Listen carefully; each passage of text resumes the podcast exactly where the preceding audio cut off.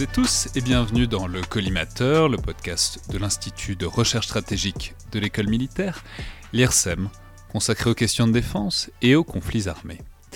Je suis Alexandre Jublin et avant l'épisode d'aujourd'hui qui va être euh, consacré la puissance aérienne, à l'interopérabilité de la puissance aérienne autour euh, de la notion de multidomaine. Ça va être un épisode un peu technique, et en même temps pas si technique que ça, puisque ça, parle simplement euh, de la manière dont on peut faire interagir l'arme aérienne avec les autres armes. J'ai le plaisir de recevoir à nouveau par téléphone euh, Joseph Enrotin, le rédacteur en chef de notre partenaire, donc DSI, Défense et Sécurité Internationale. Donc bonjour Joseph. Bonjour. Et aujourd'hui, c'est pour donc parler, pour une dernière fois, avant la coupure estivale, d'un numéro de DSI. Alors cette fois, c'est un numéro régulier, donc DSI numéro 154 de juillet-août 2021, euh, qui est donc euh, déjà en kiosque depuis quelques jours. Et alors, comme toujours, c'est des varias dans les numéros réguliers. Et euh, dans le numéro qui nous intéresse aujourd'hui, j'aurais aimé commencer. Euh, alors, il y a plein de choses. Évidemment, il y a des veilles stratégiques, notamment sur la marine chinoise. Il y a des dossiers très intéressants sur euh, les OMLT, c'est-à-dire le mentoring d'autres armées, sur une histoire aussi par Michel Goya de la présence française en Afghanistan. Donc, je recommande très vivement, évidemment, le numéro pour, toutes ces raisons-là. Mais j'aurais aimé commencer d'abord par alors une rubrique qui est assez récente, mais qui est très appréciée, je sais, qui est euh, ce, que vous appelez la question qui fait débat. Alors, c'est-à-dire, c'est, quelqu'un qui vous pose une question généralement sur Twitter et vous y répondez euh, en détail sur deux ou trois pages. Et la question qui fait débat aujourd'hui est consacrée au MGCS, donc le programme de char d'assaut franco-allemand, européen, euh, on, va, on va en parler, mais qui est, on le sait, à la fois un des très gros programmes d'armement européen des années à venir, euh, à l'instar du SCAF aussi, mais qui est aussi un gros casse-tête, et on sait la source d'énormes tensions entre la France et l'Allemagne, tout comme le SCAF d'ailleurs. Alors, Joseph, qu'est-ce que vous, qu'est-ce que vous avez conclu, disons, au sujet de ce MGCS Donc, l'article est intitulé Le MGCS, un programme risqué. Est-ce que c'est un programme qui va dans le mur? Est-ce que c'est un programme qui va pouvoir surmonter ces contradictions? Puisque, évidemment, quand on parle de coopération européenne, c'est euh, des questions d'armement et industriel, c'est aussi évidemment des questions très politiques et stratégiques. Alors absolument, ce sont des questions euh, éminemment, euh, éminemment politiques et en particulier au regard en fait de deux cultures technologiques qui sont différentes et de deux stratégies des moyens qui sont différentes entre a priori donc la, la France et l'Allemagne qui sont pour l'instant les deux euh, piliers si vous voulez du, euh, euh, du, du, du, MGCF. Alors en, en France finalement les, les, choses sont très codifiées, les choses sont très réglées. Il y a une validation politique d'un programme et à partir de ce moment-là on a la DGA qui va gérer les choses avec euh, donc les, les, industriels qui vont concevoir. En Allemagne, c'est différent euh, le poids finalement de l'exécutif par rapport au législatif est plus restreint, la marge de manœuvre euh, des industriels au regard euh, du législatif est un petit peu plus importante, il y a donc plus de validation, plus de lobbying qui se, fait comparativement à la France. Et donc le résultat des courses, évidemment, c'est que la, la, gouvernance générale des programmes militaires est beaucoup plus instable euh, dirons-nous, en, en, Allemagne qu'en France. Et donc évidemment, bah, quand on fait euh, un programme en, en bilatéral franco, euh, ce différentiel dans les gouvernances, évidemment, se ressent, et c'est tout à fait vrai, évidemment, pour le SCAF. Hein, il y a eu toute une série de, de, débats autour de son évolution, de, de son avenir ça l'est également pour le euh, MGCS, donc qui plutôt que d'être un char de combat euh, à proprement parler, est un système comprenant un char. Donc un peu à l'instar du, SCAF, euh, il n'y a pas que l'avion piloté en tant que tel, il y a également toute une série de choses à côté qui vont servir le, le, système. Alors du coup, on peut se dire, ben, tiens, finalement, ce, programme est-il amené à, à, à, survivre ou pas? Alors, évidemment, dès lors qu'il est question de questions politiques, il n'y a pas de déterminisme en politique, donc tout est possible. Maintenant, il faut néanmoins constater quelque chose euh, d'un point de vue, cette fois-ci, euh, stratégico, euh, stratégico-opératif, c'est que le MGCF, a priori, comme le SCAF d'ailleurs, est un système qui est destiné à entrer en service grosso modo à partir de 2040. Et 2040, ça correspond à quoi? Ça correspond grosso modo, là aussi à la, à la grosse louche, aux 60 ans qui séparent, si vous voulez, la conception du char Leclerc en France, du char Léopard 2 euh, en Allemagne avec la fin de leur carrière. Et ces 60 ans, euh, si on fait le delta entre euh, donc 1980 cette fois-ci et ce qui se passe auparavant, 1920, on s'aperçoit que ces 60 ans, ben, c'est une période qui est absolument gigantesque du point de vue euh, comment dirais-je, de, de, de l'histoire des, des, chars, vu qu'entre 1920 et 1980, on passe grosso modo du Renault SP17, un des tout premiers chars, on va dire, produits en grande série, euh, au char Leclerc, et puis bah, finalement, le char Leclerc, après une rénovation à mi-vie, euh, va rester en service grosso modo jusqu'en 2040. Euh, même chose pour le, le, Léopard 2. Ce que je veux dire par là, euh, c'est que finalement, les armées n'auront pas trop le choix. On voit très bien qu'il faut conserver une capacité à tir de, de, comment de puissance de feu sous blindage et avec mobilité, donc traduction concrète, le char de, le char de bataille, avec un punch qui sera d'autant plus important qu'on pense maintenant à des canons de 130 ou de 140 mm euh, plutôt qu'à des canons de 120 mm. On voit bien qu'il n'y a pas de substitut pour l'instant euh, à ce type de, système et que donc si les armées veulent continuer euh, à assumer leur mission et en particulier dans un contexte de retour à la haute intensité pour la France et puis d'un autre côté pour l'Allemagne dans un contexte finalement de pérennisation de leur mission première qui est celle de la défense territoriale, eh bien il y aura un besoin par rapport à ce système-là. Donc évidemment, il va y avoir euh, de, la, de la rumba politique, si vous me passez l'expression.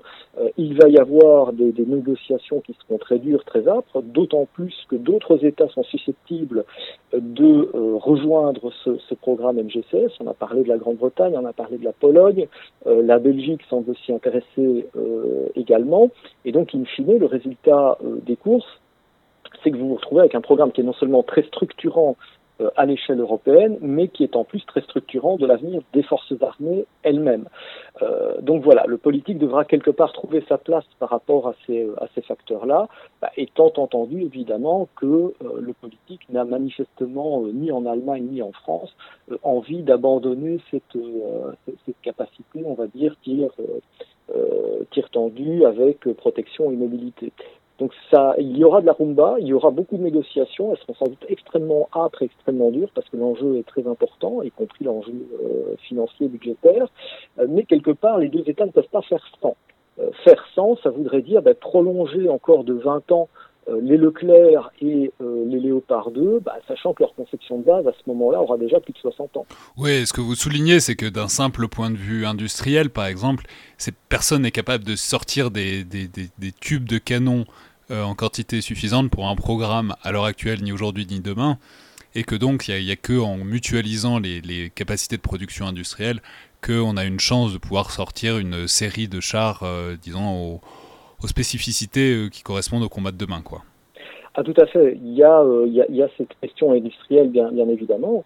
on n'est plus aujourd'hui sur les, standards de la guerre froide. Hein, quand les Allemands disaient, ben voilà, nous on va construire plus de 6000 chars, on n'en est absolument plus là euh, aujourd'hui, l'infrastructure industrielle euh, en France ou en Allemagne n'est absolument plus euh, adaptée à de, gros volumes de production, même suivant nos standards actuels. Hein, en France, on est quand même passé d'un peu plus de 800 chars Leclerc à 222 euh, actuellement, donc c'est-à-dire une division par quatre. Mais il est évident que produire pour de si petites séries, bah, c'est pas très intéressant. Euh, aussi bien pour la pour la France que pour euh, que pour l'Allemagne. Et si on veut produire en mutualisant, en disant ben voilà pour euh, X États il faudra X centaines de, de systèmes, à ce moment-là, plus aucune industrie nationale n'est en mesure de fournir ces X centaines de systèmes. Donc, on est quelque part acculé à la coopération. Alors, il y a évidemment énormément de choses dans ce numéro 154 de DSI. On a, il y a notamment, je, l'avais presque oublié, il y a un immense dossier sur euh, la récente guerre entre le Hamas et Israël. Mais bon, on en a fait une émission ensemble avec Michel Goya, donc on va peut-être pas revenir dessus. Mais puisque vous parliez du retour à la haute intensité et aussi de la notion de défense territoriale, c'est-à-dire l'idée qu'il faudrait pouvoir défendre un territoire, par exemple le territoire français, il y a aussi un très grand dossier euh, qui émane d'ailleurs d'un commandant qui est à l'école de guerre sur l'A2AD euh, français. Donc l'A2AD, je vais rappeler, c'est un concept qui est relativement récent, qui a une vingtaine d'années, qui est euh, ce qu'on appelle l'anti-access area denial, c'est-à-dire la capacité à empêcher des ennemis, et notamment une aviation ennemie, de pénétrer sur un territoire. Et euh, euh, cet auteur, qui est euh, Emmanuel Poteau, revient sur les capacités d'A2AD français, où il montre bien que, bah, en fait, il y aurait de quoi s'inquiéter. Si on parle tout le temps du retour à la haute intensité, si la haute intensité, ça veut dire vraiment la capacité à sanctuariser son propre territoire, bah, la France, si elle était notamment confrontée à des puissances, disons, qui ont une masse supérieure, rapidement, la 2AD français, ça commencerait à devenir compliqué. Alors oui, effectivement, euh, et c'est tout le problème quelque part de, l'héritage de ces, de, de, ces 30 dernières années. Euh, c'est que dès lors qu'on était sur un modèle d'armée finalement relativement échantillonnaire, c'est-à-dire avec un spectre d'engagement qui est assez large, mais qui reste in fine dominé par des engagements euh, expéditionnaires, hein, typiquement ce qu'on a pu voir pour Barkhane, pour Chamal, etc. Euh, on, dispose dès lors, euh, on a fait le, le, grand écart en termes de, de stratégie des moyens, et on se retrouve à disposer finalement de capacités, certes, euh, mais en nombre et en, et en, masse insuffisante. Et donc il y a une vraie question de, de la masse. Alors certes, on dispose par exemple d'appareils de détection aérienne avancés, hein, des AWACS, euh, mais il y en a quatre, hein, donc ce qui veut dire que si on en perd un, bah voilà, tout de suite on perd 25% des, des, capacités. Alors certes, il y a des batteries antiaériennes, euh, comment dirais-je, euh, de, euh, de, longue portée, donc il y a des Mamba, donc qui l'air de, de, moyenne portée, mais il n'y a que 8 batteries, donc ce qui veut dire que c'est quand même assez, euh, c'est quand même assez court. Et c'est d'ailleurs, ce sont d'ailleurs des batteries qui ont été euh, acheter, si vous voulez, en ayant en tête la nécessité de pouvoir les projeter sur des théâtres extérieurs pour protéger, en l'occurrence, non pas le territoire français, mais protéger les bases aériennes à partir desquelles on aurait été amené euh, à opérer. Euh, même chose au point de vue euh, maritime. Alors on a une action de l'État en mer, mais qui est plutôt une action de police maritime, de gendarmerie maritime, si vous voulez. Il s'agit d'appliquer la loi euh, dans euh, dans les eaux territoriales et dans la, zone économique exclusive. Euh, donc il ne s'agit pas véritablement de capacité d'interdiction navale, donc de combat naval avec des, une capacité en missilerie, etc. Donc il y a, y a de vraies questions qui se posent de ce point de vue-là. Donc il y a des, des, composantes, il y a des briques, mais en nombre insuffisant pour pouvoir fabriquer la maison a2AD euh, française, et, en sachant qu'effectivement, bah, on, en revient à cette question donc de la, euh, de la haute intensité. Avec l'idée que cette défense du territoire, elle pourrait se faire aussi évidemment. Enfin, les, avions de chasse sont évidemment une grande partie de, cette, de ces capacités A2AD. Et évidemment, la France a des Rafales, a des Mirages, a toutes sortes d'avions. Mais euh, si on pense vraiment à la haute intensité, si on pense vraiment à un territoire français qui se fait attaquer, par exemple par la Russie ou par, disons des, puissances qui ont des vraies flottes d'avions de chasse, bah, l'attrition serait telle que, vu la quantité d'avions de chasse français, en fait on ne peut pas se fier là-dessus, en tout cas on ne peut pas s'y fier très longtemps euh, face à une attaque qui serait euh, longue et soutenue, disons. Voilà, tout à fait. C'est une, bah, vieille question, in fine. Hein. C'est la question de, c'est la question de l'attrition, euh, qui est elle-même directement corrélée à la question euh, du rapport euh, entre la qualité et la quantité. Donc à un moment donné, si vous voulez, on a, basculé sur une logique visant à dire, ben voilà, la, quantité coûte cher, donc on va en avoir moins, mais par contre d'une qualité supérieure qui permettra, euh, si vous voulez, d'avoir beaucoup plus d'efficience au combat par rapport, euh, par rapport à l'adversaire. Sauf qu'évidemment, l'adversaire n'est pas inactif. Euh, et, il effectue lui aussi un certain nombre de progrès qualitatifs tout en maintenant une quantité euh, raisonnable et respectable. Et donc le, résultat des courses, c'est que l'écart, euh, se creuse. Donc là, il y a une vraie, euh, il y a une vraie question. Alors pour le coup, l'auteur et, c'est le, c'est tout le style de, tout de l'article, ne se contente pas de dire, ben voilà, il y a un problème en termes de en, termes de masse, si on veut défendre le, territoire national, il va un petit peu au-delà en examinant finalement un certain nombre d'options qui peuvent euh, comment dirais-je, compenser finalement euh, ce déficit, ce déficit de masse.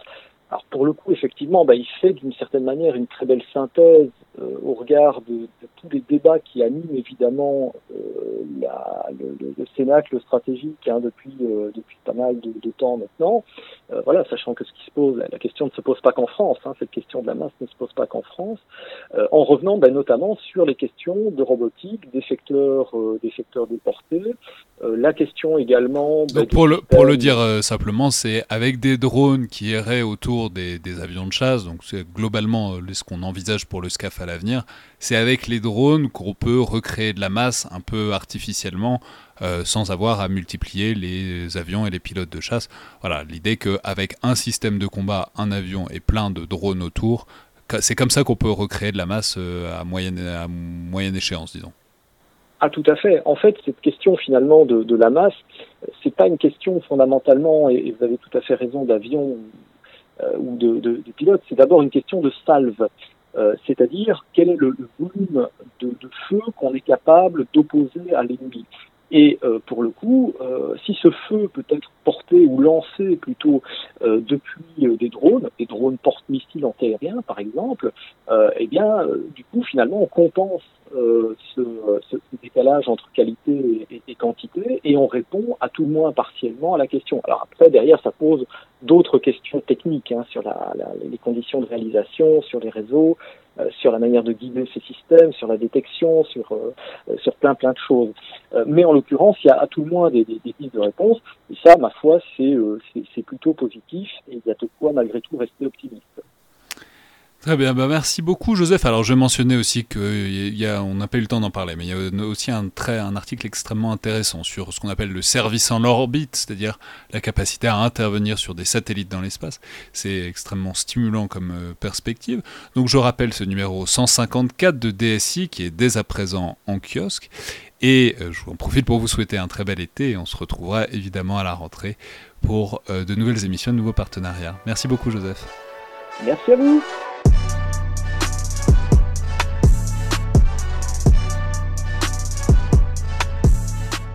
Bonjour à toutes et tous, et aujourd'hui pour parler disons d'opérations aériennes, mais aussi euh, de plus que ça, puisqu'il va s'agir de se demander aussi comment on peut associer et combiner la force aérienne avec d'autres entités.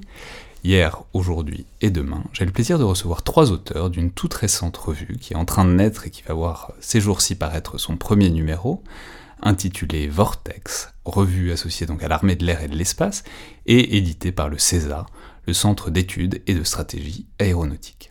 Alors, j'ai donc trois invités aujourd'hui. Tout d'abord le colonel Jean-Christophe Noël, que les auditeurs connaissent depuis quelques semaines, et un bunker sur la bataille d'Angleterre, et il n'ignore donc rien de votre goût très compréhensible pour les Spitfire, et de votre passion beaucoup plus regrettable pour le film Midway, qui est sorti il y a deux ans.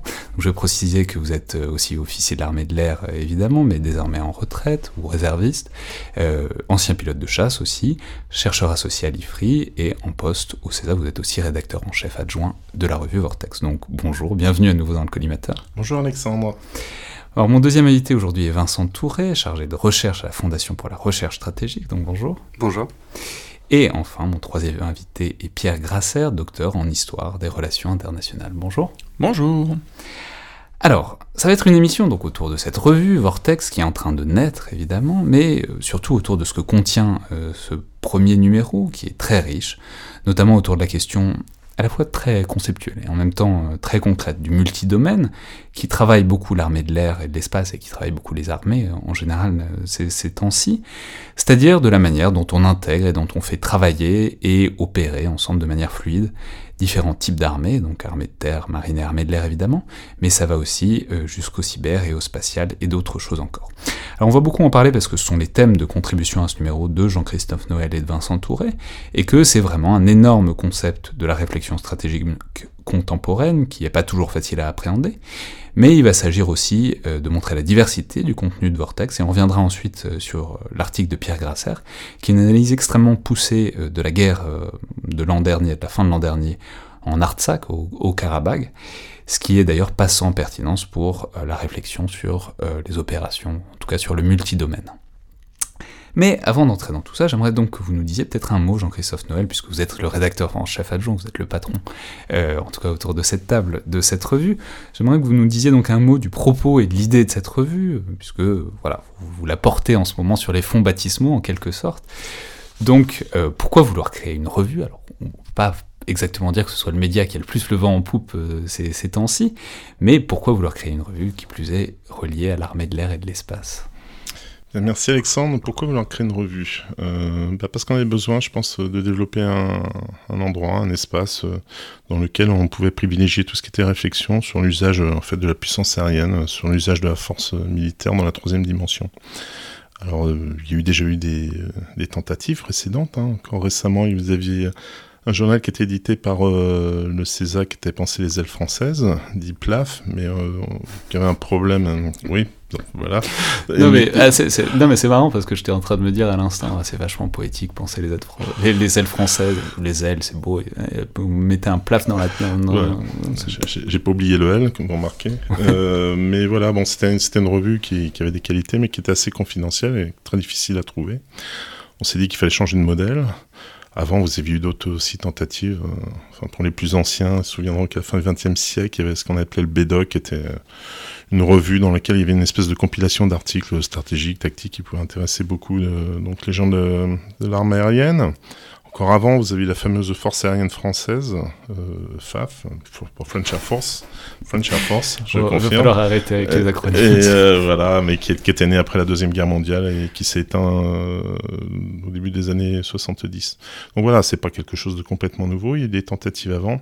Simplement, essayé de leur penser un petit peu à nouveau frais en essayant donc de développer une, revue avec comité de rédaction qui incorpore pour la moitié des militaires, pour la moitié des gens de, de l'université ou des think tanks, etc. À la fois pour justement pour avoir ce, éviter l'entre-soi, essayer d'avoir un brassage entre les deux communautés. Et le fait que Vincent, par exemple, soit, soit présent comme Pierre est justement une des preuves de l'intérêt d'un tel brassage, à mon avis. Alors on peut préciser que c'est une revue qui est disponible sur le site de l'IRSEM. Tout à fait. Alors euh, effectivement, on a prévu de donc il y a une revue papier que nous avons entre les mains. Il y aura une revue, il y a évidemment une revue qui elle est aussi électronique. Elle est mise en place sur le site de l'IRSEM et sur les différents sites de l'armée de l'air. Euh, on a un mail, si les gens veulent nous joindre, peut-être euh, on pourra leur envoyer les PDF sans problème. C'est vortex la revue euh, gmail.com. C'est pas très original. Vortex la revue en un mot. J'avais pensé à tu t'es vu, quand t'as lu, mais c'était compliqué pour un, étranger de l'écrire. Donc euh, voilà. Donc Vortex la revue gmail.com. Alors vous leur envoyez des PDF gratuitement? Alors la revue est gratuite, elle est en français et en anglais, parce que si on veut en fait qu'elle soit diffusée, puis que les gens profitent et qu'on ait un retour, il faut évidemment que, que ces deux langues en tout cas soient, soient, soient proposées. Mais alors dans, dans votre introduction, vous je, vais quand même vous coincer sur un truc que vous dites dans l'introduction. Je ne sais pas si vous pensiez que ça allait passer inaperçu. Vous dites à un moment dans l'introduction que les aviateurs n'ont pas la réputation d'être des grands intellectuels et que ça explique aussi euh, la, création de la revue. Alors dites-nous un mot de ça. Non, mais c'est certain. Quand on pense euh, aviation, on pense pas en premier lieu euh, à des intellectuels qui ont marqué, je dirais, le champ. voilà, on associe plus le pilote de chasse, on associe plus une culture qui est liée à ça, etc., que vraiment des réflexions. D'ailleurs, le nombre de, penseurs aériens, donc même eu la, la publication récemment d'une anthologie très dense, enfin, voilà, spontanément, on ne pense pas à des, gens très connus. C'est peut-être Gallois en France qui serait, euh, qui est un aviateur, mais, finalement il a bifurqué vers une réflexion sur tout ce qui était l'utilisation du nucléaire. Il y, a, assez peu de gens. Et la réflexion, c'est pareil, il y a des grands trous. Vous avez les premiers, les précurseurs. On pense à Douai, évidemment, on pense à Trenchard, qui n'était pas forcément un théoricien d'ailleurs. On pense à Mitchell, et puis il y un grand trou, puis soudainement il y a Boyd, il y a Warden, et puis plus rien derrière. Donc voilà. Pourtant, il y a des tas de choses qui se passent. Il y a vraiment, et ça mérite, euh, je pense, beaucoup de réflexion, ça mérite beaucoup d'interrogations, de, débats, etc. On s'est dit que c'était une bonne idée à travers une revue, justement, de, bah, de promouvoir ce débat. Pierre Grasser Oui, euh, sur euh, la question de, de, la pensée aéronautique, selon moi, il y a aussi un paramètre, c'est que les forces aériennes sont en général relativement récente déjà de fait, et euh, c'est un vivier réduit, donc euh, ça contribue à expliquer le, peu de production. Enfin, il y a un dernier paramètre qui est plus délicat peut-être à aborder, c'est aussi la sensibilité de l'information qui peut être diffusée. donc aujourd'hui, grâce à des médias, une abondance d'informations qui arrivent, que, nous pouvons tous lire, Maintenant, il y a matière pour euh, s'exprimer. Alors que ce type de données, par exemple sur les retours des conflits, était peut-être moins facile à obtenir dans les années 70-80, avant YouTube, avant tous ces médias accessibles. Ouais, c'est-à-dire que la, formation brute est euh, librement accessible, donc y a de, on peut broder un peu plus euh, librement sans divulguer des choses qui seraient inconnues par ailleurs. Quoi. Exactement. Jean-Christophe Noël vous Je vais juste rajouter deux points. En fait, c'était évidemment que l'arme aérienne est une arme technique. Et donc, euh, par nature, je dirais, les aviateurs sont plus portés sur la technologie, on va dire, que sur l'écriture. Euh, il y a qu'à voir des fiches d'état-major pour comprendre euh, finalement qu'ils sont parfois dans, dans, un monde à eux dans lequel il est difficile de pénétrer. Le deuxième Point. Les aviateurs font des moins bonnes fiches que les marins et les terriens J'ai très peu lu de fiches de marins, malheureusement. Bah, c'est vrai qu'apparemment chez les marins, il y a un besoin de faire des phrases qui, qui, est, connu. C'est ce qu'on dit dans certains films. Mais il y, a un, autre point qui est peut-être moins développé souvent, mais je pense qu'on a une vraie culture orale aussi, et pas forcément écrite. C'est-à-dire, en fait, vous apercevez que bah, quand vous faites une mission, etc., les, débriefings sont oraux. Vous s'apercevez qu'il y a beaucoup de transmissions, euh, c'est pas qu'une légende, mais dans les bars d'escadrille. C'est-à-dire là où finalement les pilotes se retrouvent après le, après le travail, ils échangent sur l'expérience de la journée ou sur des missions anciennes, etc. Et donc il y a une espèce de rétec qui se fait naturellement par la voix, parfois par les mains aussi, euh, à travers différents gestes qui sont connus, et qui fait que cette, euh, cette culture écrite est moins prégnante que peut-être que dans d'autres armées. Donc en fait, si, si, la, réflexion stratégique aérienne tarde à émerger, c'est qu'on traîne pas assez dans les bombards et c'est parce que c'est là que c'est là qu'a lieu l'émulation intellectuelle. En tout cas, oui, c'est sûr qu'il faudra des scribes en tout cas pour la transmettre euh, rapidement. C'est très bien aussi les, les, les, cultures orales qui se transmettent. Alors, euh, euh, passons, je vais commencer à l'aborder, mais passons donc au gros, très gros morceau de ce numéro, qui est donc un dossier avec beaucoup de contributions donc sur le multidomaine. Et euh, je dois dire que je me réjouis beaucoup de cette occasion d'en parler, parce que je vais confesser que c'est un concept qu'on voit un peu partout depuis euh, quelques années, disons, et que je trouvais depuis un moment assez intimidant et assez même euh, indigeste, pour tout dire, vu de loin. Alors, on en trouve parfois euh, des itérations euh, variées, euh, il y, a même beaucoup de vocabulaire, parfois on parle de MDO, donc Multi-Domain Operations, parfois de MDB, Multi-Domain Battle, parfois de MDC2, dont j'ai déjà oublié à quoi ça correspondait, donc voilà, il y, a toute une profusion qui contribue aussi à obscurcir un peu de quoi on parle.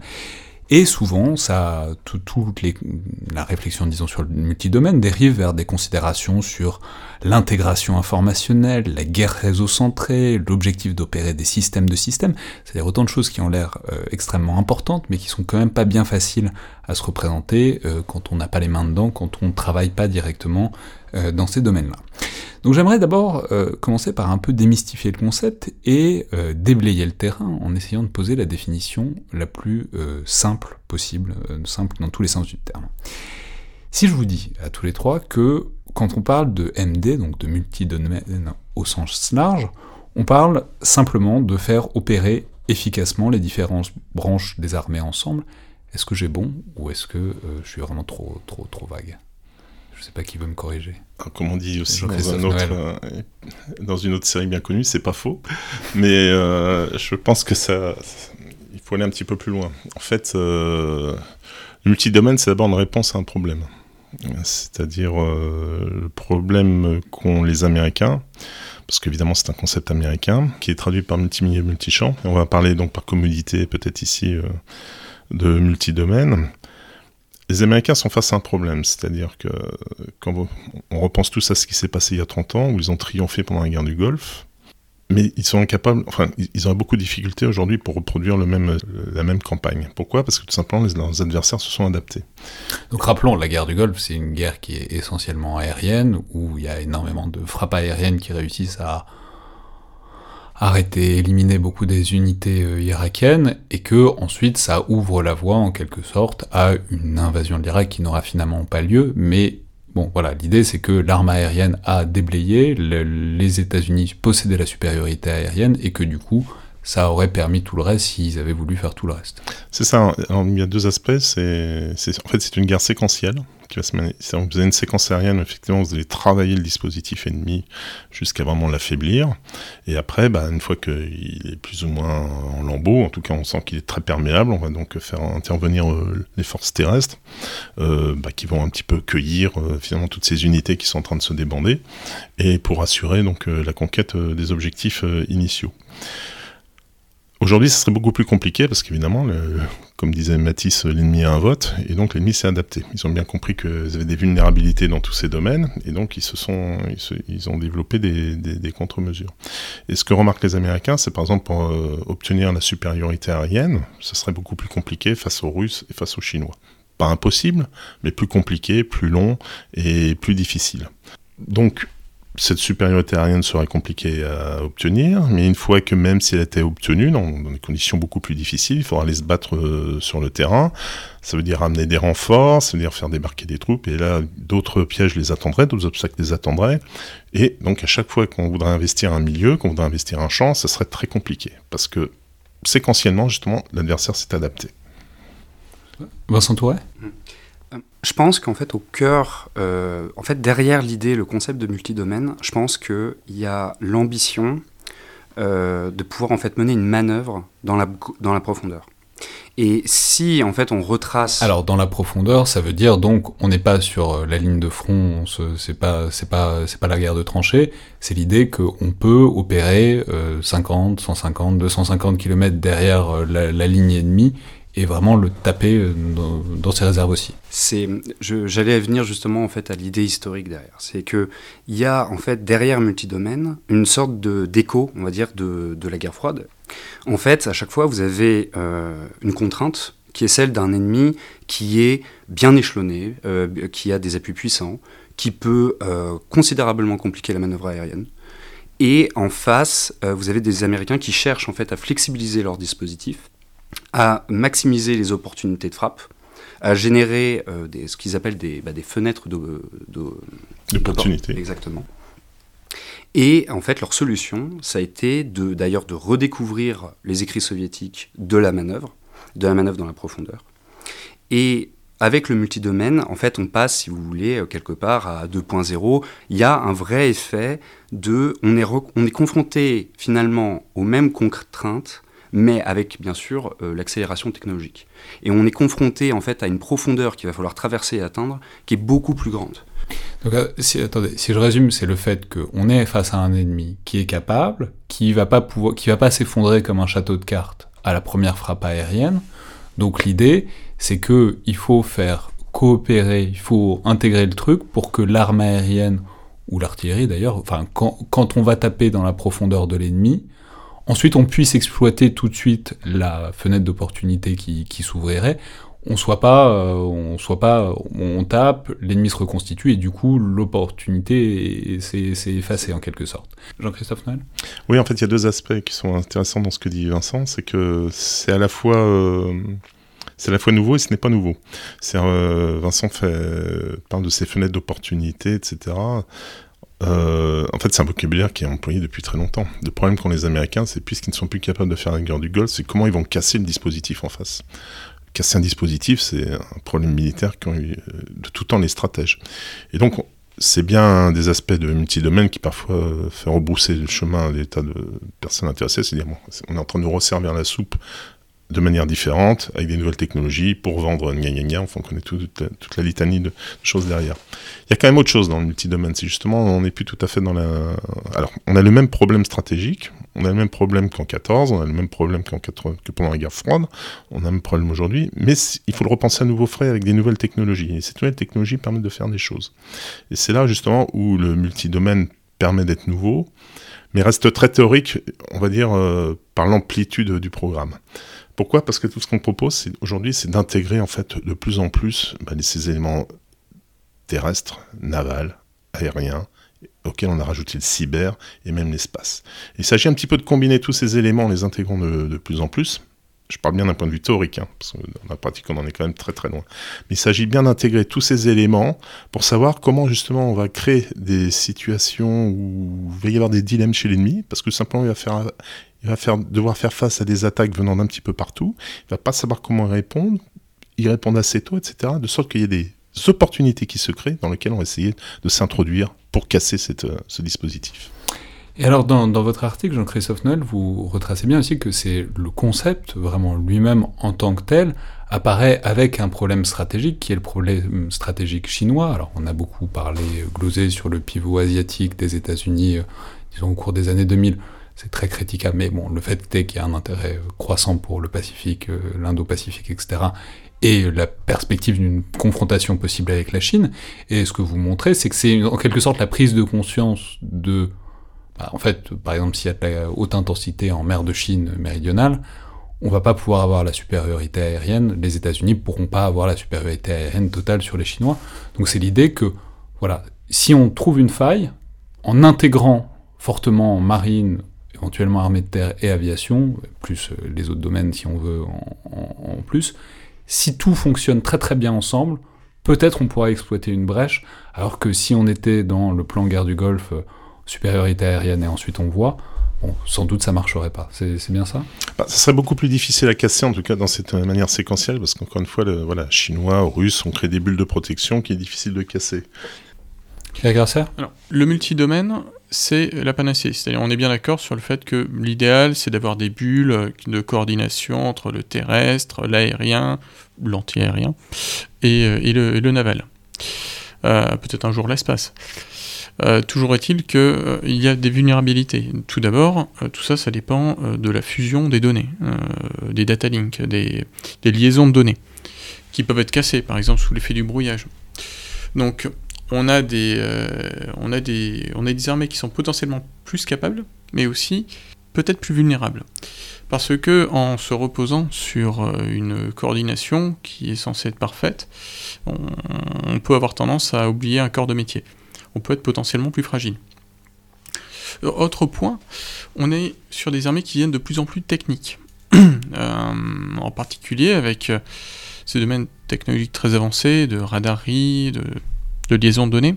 On touche maintenant à des domaines de crypto, on, appelle à une RH de plus en plus spécialisée. Or, euh, les viviers euh, sont parfois limités, les budgets sont limités.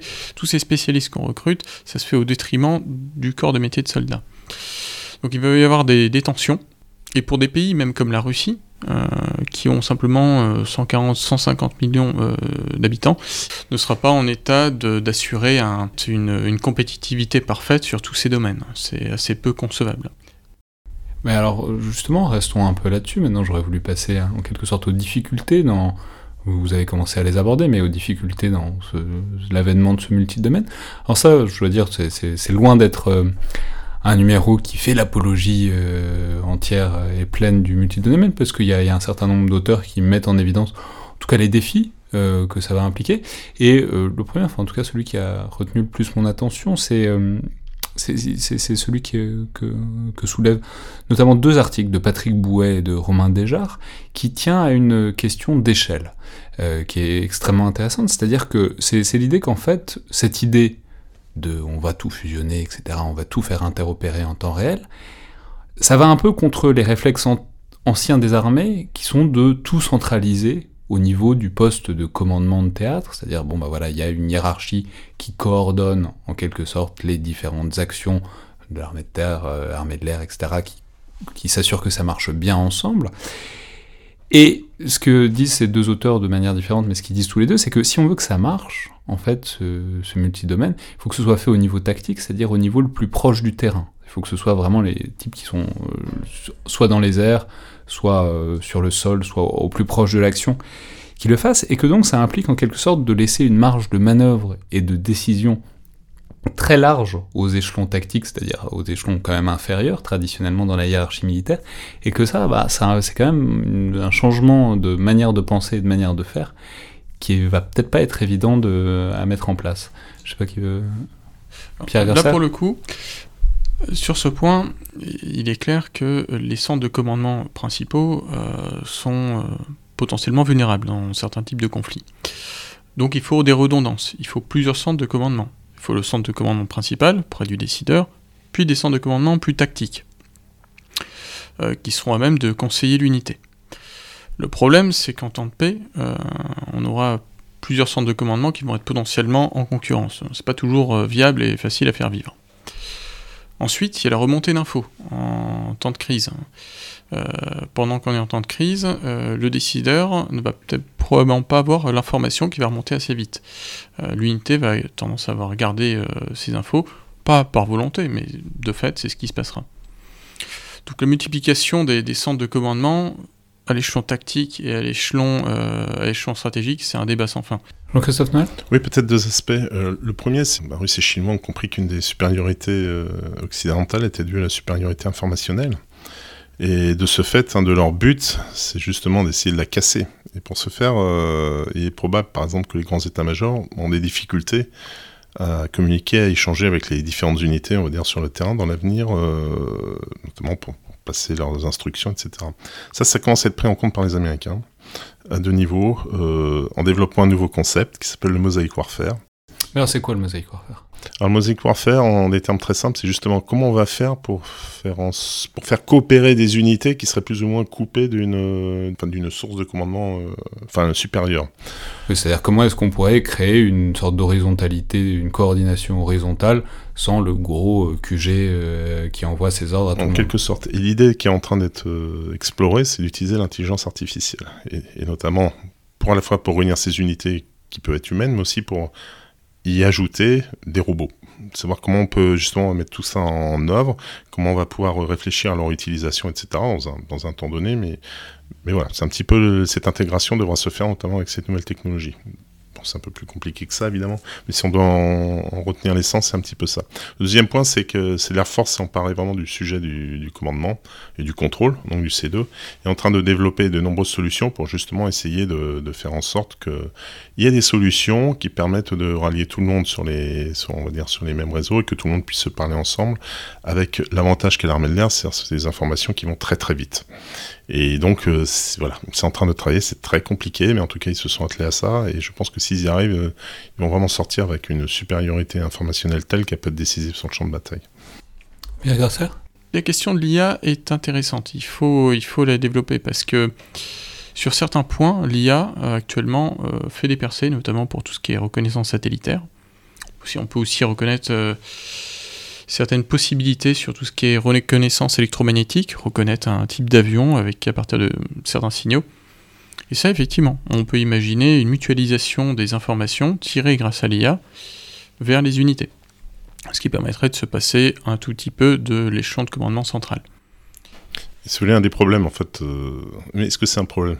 C'est une constatation. C'est-à-dire qu'aujourd'hui, donc justement avec cette diffusion des informations, notamment d'un point de vue digital, quelqu'un qui a un niveau, on va dire, inférieur peut avoir le même type d'information que quelqu'un qui a un niveau supérieur. Avec une différence, c'est que lui, en plus, est impliqué dans l'action. Donc, est-ce qu'il y a vraiment un intérêt euh, que le niveau supérieur intervienne? Ou est-ce qu'il n'y en a pas? Alors c'est pas un problème non plus qui est récent, ça existait avant, c'est-à-dire c'est tout ce qui est mission command, tout ce qui est abstract tactique, etc. Qu'est-ce que c'est que ces noms complexes aucune idée de quoi vous parlez. Alors l'abstract tactique, il faut revenir euh, dans les années 1860-1870. Euh, on est l'ère industrielle et les Prussiens sont en train de réfléchir justement au nouveau système de commandement.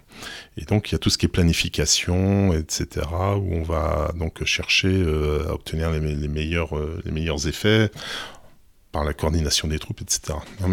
Notamment sous l'influence de Molk. Ce que Molk comprend aussi, c'est qu'à l'époque, à partir du moment où le combat commence, il n'a plus aucun moyen de contrôler ce qui se passe sur le, champ de bataille. Et donc, lui, ce qu'il va dire, c'est il faudrait que mes unités, en fait, comprennent le sens de mon plan.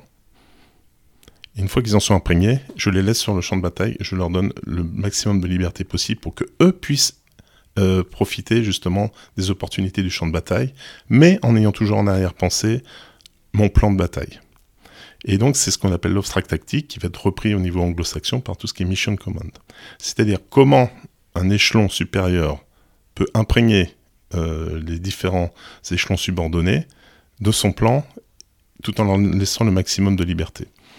Et donc aujourd'hui, c'est un petit peu, c'est des réflexions qui reviennent. D'ailleurs, le lieutenant-colonel euh, déjà y fait allusion on parle aujourd'hui de subsidiarité, mais c'est toujours un petit peu le même problème qui, se pose. C'est-à-dire finalement.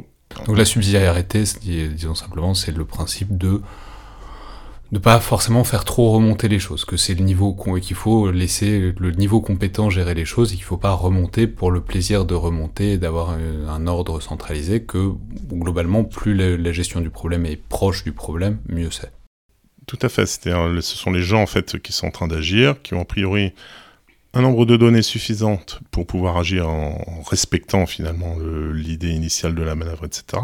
Donc laissons-les, laissons-les faire, n'essayons pas de ne trop nous, impliquer dedans, et a priori on va avoir des résultats, euh, s'il y a cette confiance qui existe, a priori les résultats devraient suivre. Alors il est évident que c'est une solution qui est souvent euh, valorisée par les jeunes officiers, et après, bah, plus ils montent dans la hiérarchie, plus ils disent Ah ouais, non, mais il y a quand même des comme, quelques contraintes. Plus ils se rapprochent du QG, plus ils pensent que c'est du QG qui doit partir l'ordre. C'est probable parfois, oui, c'est ça.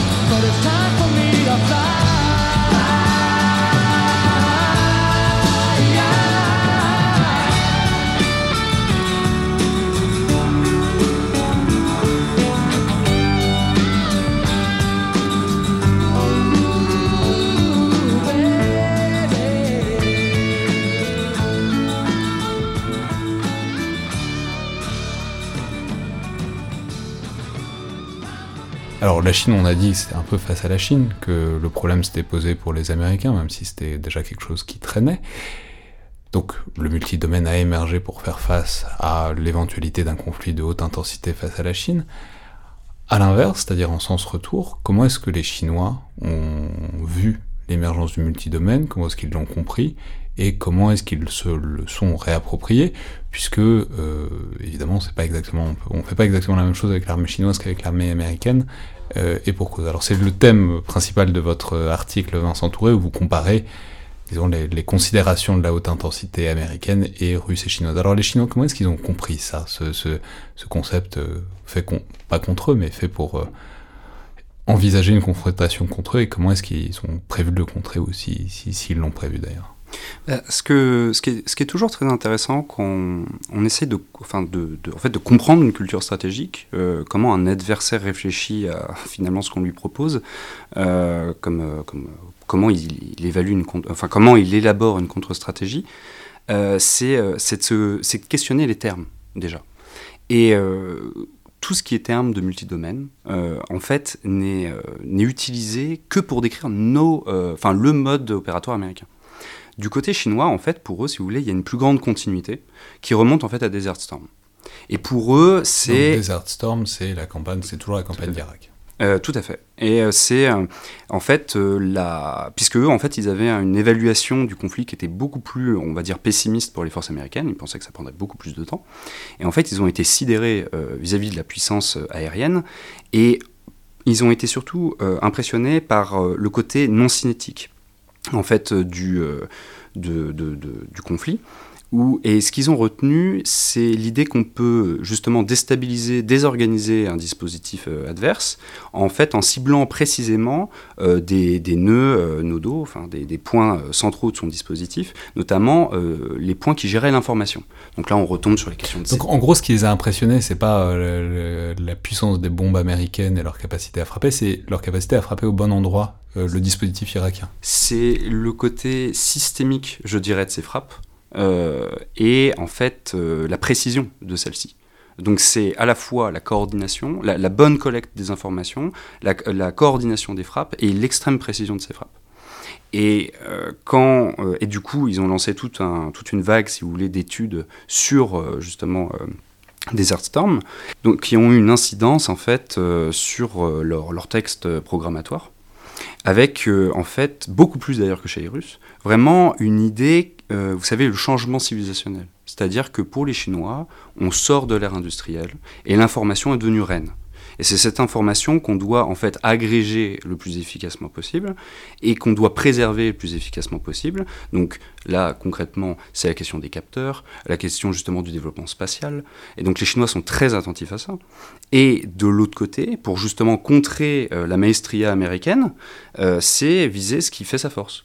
Donc euh, c'est essayer, plus quand on parle justement des stratégies d'interdiction euh, euh, donc chinoises ou russes, les Chinois, eux, en donc, fait... d'interdiction, c'est l'idée qu'on ne laisserait pas l'espace aérien aux Américains. On pourrait leur disputer au moins. L'espace naval aussi. Oui, exactement. Et tous les espaces, en fait, tous les milieux. Tous les espaces. En gros, on ne laisserait pas les Américains faire comme chez eux. Euh, en tout cas pas proche de la Chine. Et mais du coup, si vous voulez, c'est pas c'est pas aussi simple qu'une bulle qui va, si vous voulez, repousser euh, tous les tous les éléments de l'adversaire. C'est on va viser par exemple ses structures, donc sa génération de puissance, ses bases aériennes par exemple. Euh, c'est on va essayer d'attaquer directement ses capteurs, donc les attaques électromagnétiques, comme disait Pierre tout à l'heure, le brouillage. C'est cette façon dont réfléchissent les Chinois. C'est une idée asymétrique. C'est faire sien la puissance de l'adversaire, mais comme on ne peut pas faire, euh, on n'a pas encore les moyens de cet adversaire-là, on va essayer de les intellectualiser, de les interpréter d'une façon qui va, qui va le mettre en défaut. Oui, c'est juste une remarque. Ce que dit Vincent est intéressant, c'est-à-dire euh, effectivement, on a tendance euh, à considérer euh, chinois et russes un petit peu en réaction à nos propres modes d'action. Euh, et souvent, je pense dans la mentalité de beaucoup, on se dit que ça va être quelque chose de défensif à travers ces bulles. C'est une espèce de ligne magino-électronique. Or, pas du tout. Pas du tout. Et c'est, je trouve, un, c'est pour ça que je souhaitais qu'il y ait un article justement qui développe les, les visions russes et chinoises. C'est qu'eux aussi vont être offensifs et que ça va pas être simplement une bulle, c'est aussi ils ont compris comment on fonctionnait et ils vont lancer des tentacules pour essayer de faire en sorte qu'on soit beaucoup moins efficace. Et ça me paraît très important. Et, alors justement, si on peut compléter, donc ça c'est la vision chinoise qui est très subtile, très moderne, etc. Est-ce qu'on peut dire un mot de la vision russe de ce multidomaine, c'est-à-dire qui, si je l'ai bien compris, vous allez me dire, est quand même un peu plus rustique que la perception chinoise, qui est euh, une intégration une intégration de plusieurs domaines et d'une fusion d'informations, mais peut-être pas de manière aussi modulaire que ce que proposent les Chinois. Pierre Grosser? Alors, ça, le point rustique, c'est un point. Jusqu'à 2012-13, j'en étais parfaitement d'accord. Euh, seulement, il y a eu euh, des ruptures euh, en termes d'équipement, ce qui fait que ils amènent maintenant des choses qui sont bah, pas si rustiques que ça. Il y a des liaisons de données, du brouillage assez avancé, assez évolué. Et euh, ils ont des moyens défensifs et offensifs qui sont globalement compétitifs. Donc euh, rustique, je sais pas. Ensuite, ils ont des problèmes, euh, je dirais pas budgétaires. Ça, c'est, ils sont pas tellement touchés par les problèmes budgétaires. Par contre, problèmes RH qui ont été évoqués tout à l'heure. On va pas tout faire. Hein. Quand on tient le plus grand pays du monde, on peut pas tout faire. Donc, alors que les Chinois ont globalement une, un secteur, ils ont à défendre le littoral, surtout. Il euh, y a un peu, effectivement, les, régions euh, face à, face à l'Inde. La Russie, euh, la menace peut venir de partout, essentiellement notamment du pôle, de la Baltique, de façade pacifique. Eux, ils ont choisi une technique de bastion. Bastion nord, Mourmansk, euh, Baltique, un peu Syrie, hein, le mot n'est pas tabou, ils ont fait leur bastion qu'ils ont transposé en Syrie. Et enfin, bastion pacifique autour de Vladivostok. Voilà. Mais alors, en quoi est-ce que ça se connecte avec le multidomaine, ces bastions C'est exactement le sujet. C'est-à-dire que dans ces bastions, tout est coordonné. L'anti-sous-marin, la défense solaire, la défense antimissile, euh, tout est coordonné. Il y a déjà des bulles, et ça fonctionne assez bien. Bon, seulement, ils ont été obligés de choisir. Donc et... les bulles, c'est toujours une bulle informationnelle où tout se connecterait, tout serait voilà. intégré ensemble. Donc ces bulles-là, elles existent, mais c'est pas une grosse bulle sur toute la Russie, c'est une grosse bulle à des points de passage, disons, pour euh, si quelqu'un voulait en voulait à la Russie. Voilà, exactement. C'est quand même des dimensions souvent assez respectables. Hein. C'est des bulles de déni d'accès qui mesurent parfois. On est sur des rayons qui font parfois 1200 km. Hein. C'est vraiment.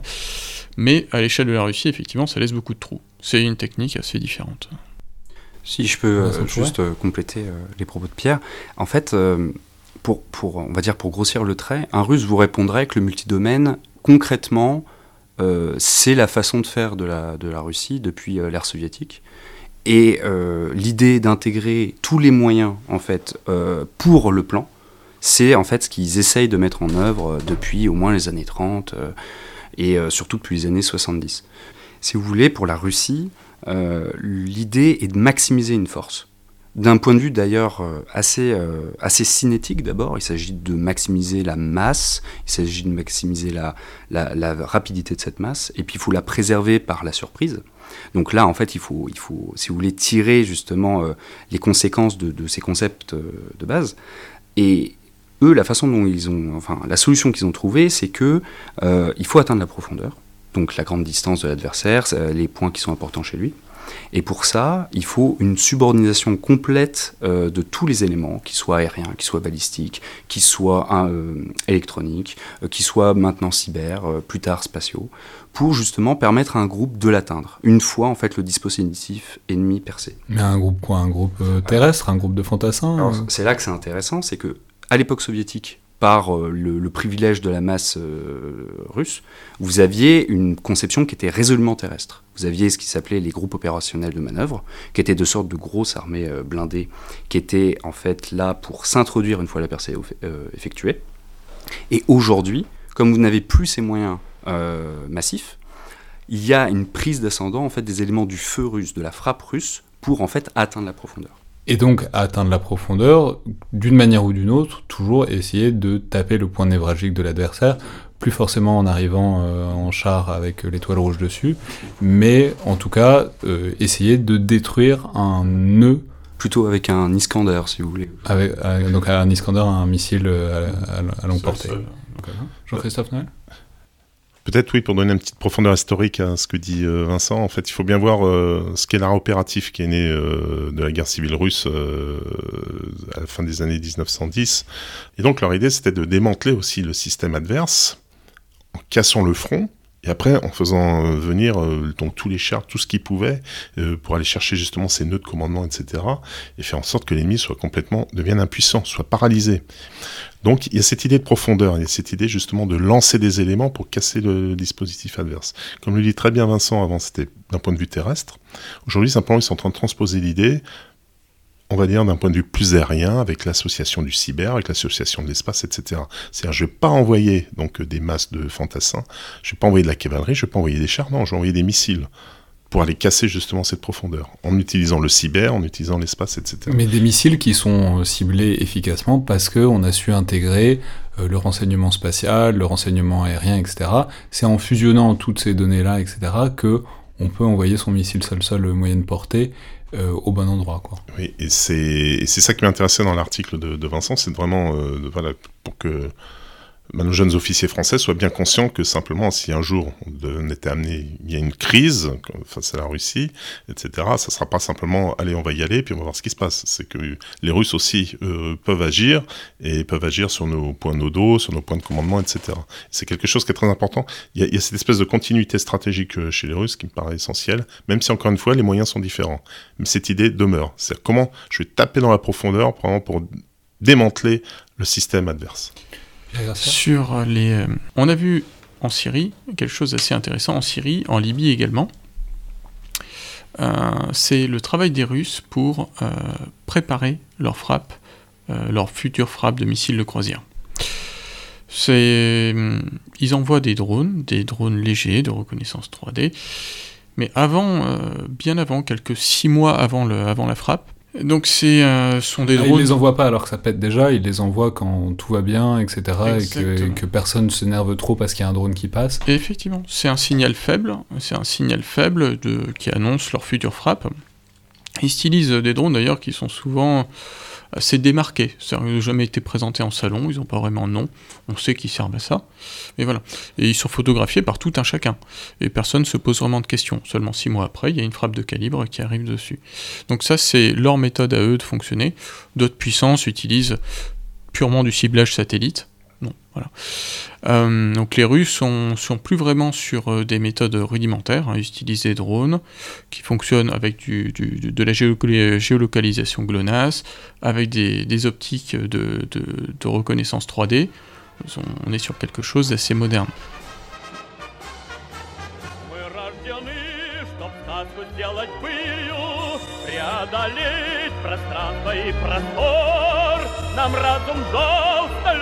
Руки крылья, А вместо сердца пламенный мотор. Все выше, выше и выше Стремим мы полет наш гиб И в каждом пропеллере дышит Спокойствие наших границ.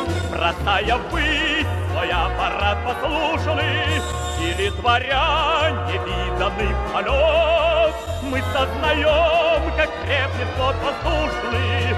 Наш первый в мире пролетарский флот Все выше, выше и выше Стремим мы полет наш гид И в каждом пропеллере дышит Спокойствие наших границ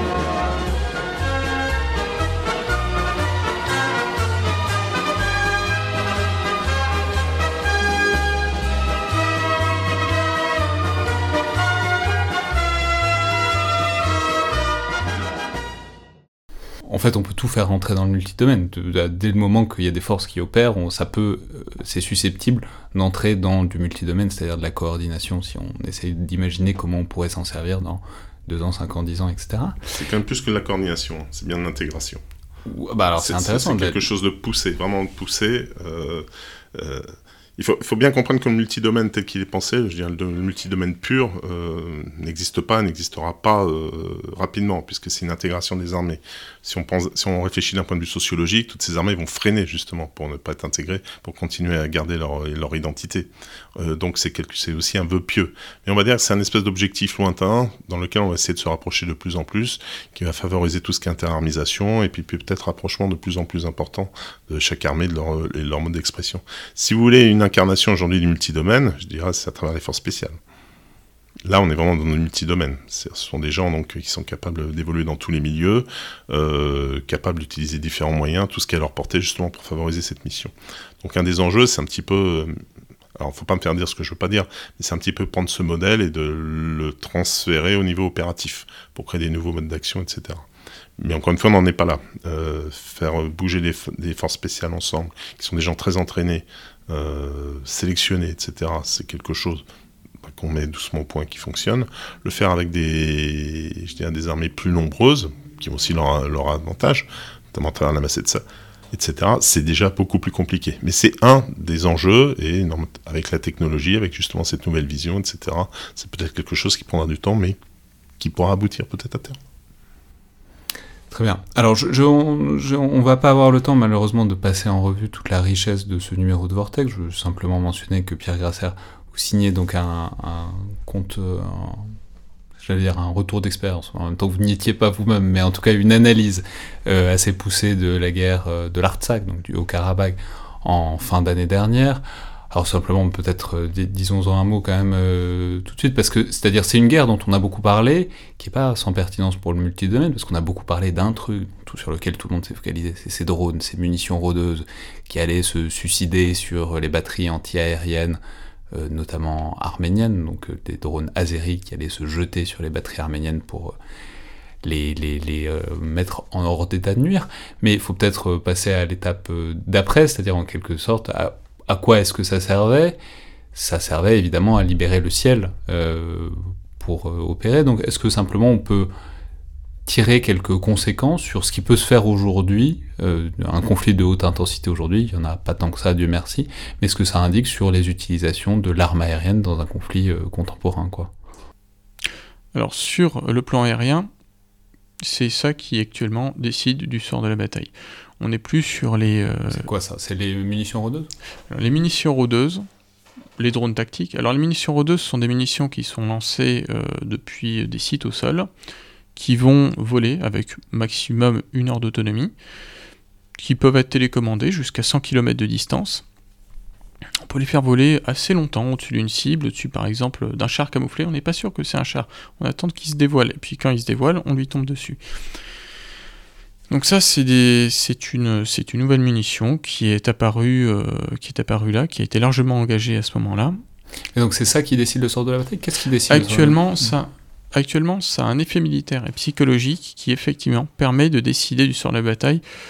En tout cas, sur le plan psychologique, et euh, ça a un impact très fort sur le soldat. Sur le plan matériel, peut-être un peu moins. Ça peut détruire des véhicules, pas des chars. Ça a peut-être fait moins de dégâts que semblent suggérer les vidéos YouTube, mais l'effet moral est considérable.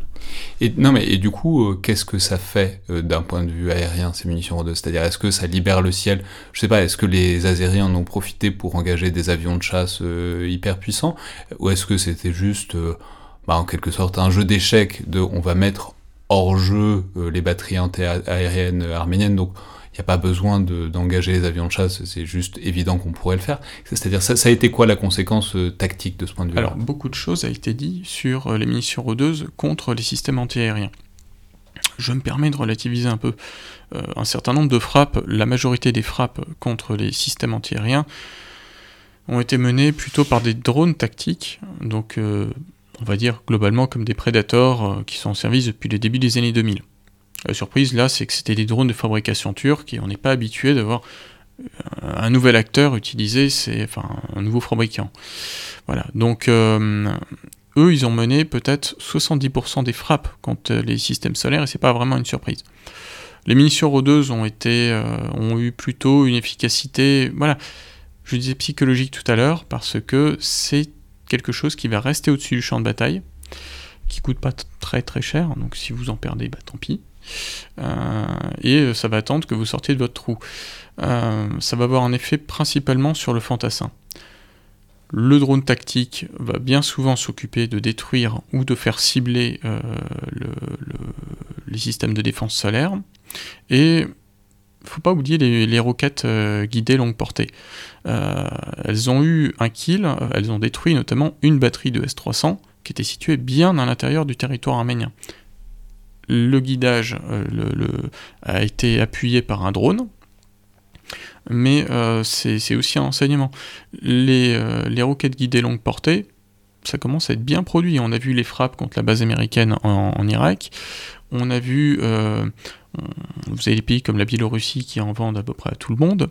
Donc c'est une menace qui existe bien. Et c'est presque plus compliqué à abattre une roquette guidée longue portée qu'une munition rôdeuse. Donc en gros, on a eu un exemple de guerre aérienne avec peu ou pas d'avions de chasse, avec uniquement des, euh, disons des engins aériens non pilotés euh, sur place, que ce soit des munitions que ce soit des roquettes, et en fait, euh, ça, suffit pour faire la différence tactique sur le terrain. Il n'y a pas besoin d'engager ces Sukhoi qui coûtent très cher. On peut faire, on peut avoir l'effet tactique à moindre, coût, moindre risque, en tout cas, d'engager des équipements ultra coûteux. Pour l'offensif, effectivement, euh, le... ça peut suffire. Néanmoins, pour le défenseur, disposer d'un avion de chasse peut être la clé. Euh, et du coup, quoi, les Arméniens n'avaient pas? Les Arméniens n'avaient pas de, vraiment d'avions de chasse. Ils avaient des Su-30 qui venaient de, percevoir euh, de la part de la Russie. Ils les avaient depuis quelques mois. Donc les, Su, les Su-30, c'est des mais c'est des, gros, des gros bombardiers. Ce sont de gros chasseurs euh, multi-rôles qui ont un radar à balayage électronique assez, assez potable. ils sont en mesure de faire de l'anti-drone. Bon, seulement, ils ont été livrés fin 2019. Et à ce compte-là, vous n'avez pas le temps vous n'avez pas le temps de vous entraîner à faire euh, de l'anti-drone, de la chasse, de l'anti-radar en aussi peu de temps. Donc, ils n'ont pas été efficaces, mais on ne peut pas tirer trop de conclusions. L'avion de chasse, euh, ça peut être un, outil un peu économique. Vous ne pouvez pas saturer une ligne de front euh, aussi réduite que le Haut-Karabakh, hein, ça n'a pas l'air très grand vu d'ici, mais vous pouvez pas la saturer de, de, systèmes solaires ultra performants, ça coûte très cher un système solaire. Un, un chasseur, ça permet euh, éventuellement de, faire place nette face euh, aux plus gros drones, euh, les drones tactiques de genre Bayraktar ou, Predator. Donc en quelque sorte, ça aurait été la meilleure défense, ça aurait été d'envoyer un bon gros chasseur bien puissant qui aurait en quelque sorte éliminé tout ce qui traînait dans le ciel et qui aurait fait une défense active en quelque sorte mais il se trouve que l'Arménie avait pas, en tout cas, il savait pas bien s'en servir à ce moment-là. Ça aurait été l'un des outils. Ça aurait été l'un des outils. Euh, voilà. Mais il faut avant tout se méfier des images. Les et du ressenti qu'on a, c'est les drones suicides. Ils ont été utilisés, mais ils ont utilisé quasiment tous les stocks. C'est-à-dire que si la guerre avait duré ne serait-ce que deux semaines de plus, vu les stocks qu'avait l'Azerbaïdjan, c'était fini. Ça coûte assez cher quand même. Et donc c'est pas une arme, c'est pas une arme miracle. Très bien, je vais juste mentionner euh, enfin un dernier article dont j'aurais voulu juste dire un mot, c'est l'article de David Papalardo qui est déjà venu dans ce podcast pour parler du F-35 et aussi pour raconter des histoires, qui, qui, qui réfléchit à l'avion de combat léger. Alors l'avion de combat léger, j'y pense parce que ça renvoie un peu à ce qu'on disait sur les chasseurs à l'instant dans le cas de la guerre du Haut-Karabakh, c'est-à-dire un chasseur, un, chasseur de génération récente, type Sukhoi 30, Su-30 ou un F-35 ou un Rafale, etc. Ça fait beaucoup de choses et ça les fait très bien, mais euh, c'est bien connu depuis quelques années que euh, les Américains, euh, en tout cas les troupes terrestres américaines, préfèrent les A-10 au F-35, c'est-à-dire c'est des avions d'appui feu au sol alors les A10, euh, on connaît peut-être le, le, souvent ils sont connus à travers le bruit, le brrrt, euh, parce que c'est, ils ont un gros canon quoi, qui tire très vite, qui tire très précisément, et donc c'est un avion qui est particulièrement goûté par euh, les troupes au sol parce que c'est l'appui-feu idéal. C'est des avions qui sont très vieux et qu'on n'arrive pas à décommissionner parce que on a, les Américains n'ont rien qui les remplace. Théoriquement, c'est censé être ce que fait le F-35. Mais bon, on va pas revenir sur tous les problèmes du F-35. Donc en fait, il y a concrètement que les A10 qui marchent pour euh, ce qu'ils veulent en faire actuellement. Et David Papalardo réfléchit donc dans cet article sur est-ce qu'il ne faudrait pas qu'on se remette à produire de ces avions-là qui sont moins chers, qui font pas tous les trucs incroyables que fait un F-35, mais au moins on pourrait en avoir et on pourrait en envoyer un peu partout à moindre coût. Alors David Papalardo n'est pas là, mais au, bout d'un moment on est limité par la place dans, dans le studio. Mais alors dites-nous peut-être un mot, Jean-Christophe Noël, de cette réflexion sur voilà ce pion euh, capacitaire en quelque sorte qu'est l'avion de combat léger euh, son intérêt euh, ou pas euh, dans les guerres à venir. Très rapidement, et ceux qui écoutent le podcast, je pense, auront intérêt à se reporter à l'article qui est très complet. David Papardo estime que c'est une fausse bonne idée. Il y a différents arguments, j'en évoquerai juste trois. D'abord, il pense qu'on fera des fausses économies, c'est-à-dire un exemple tout simplement euh, le rayon d'action de ces avions. Alors, il parle des turbopropulseurs, hein, qu'on soit bien d'accord, il ne parle pas d'A10 ou etc., mais bien des turbopropulseurs. Le rayon d'action de ces avions est très limité. En fait, si vous voulez avoir une action sur une zone assez large, eh il va falloir multiplier les emprises. Donc, multiplier la logistique, etc., etc. Et un coût qui semblait faible au début peut être rapidement devenir important.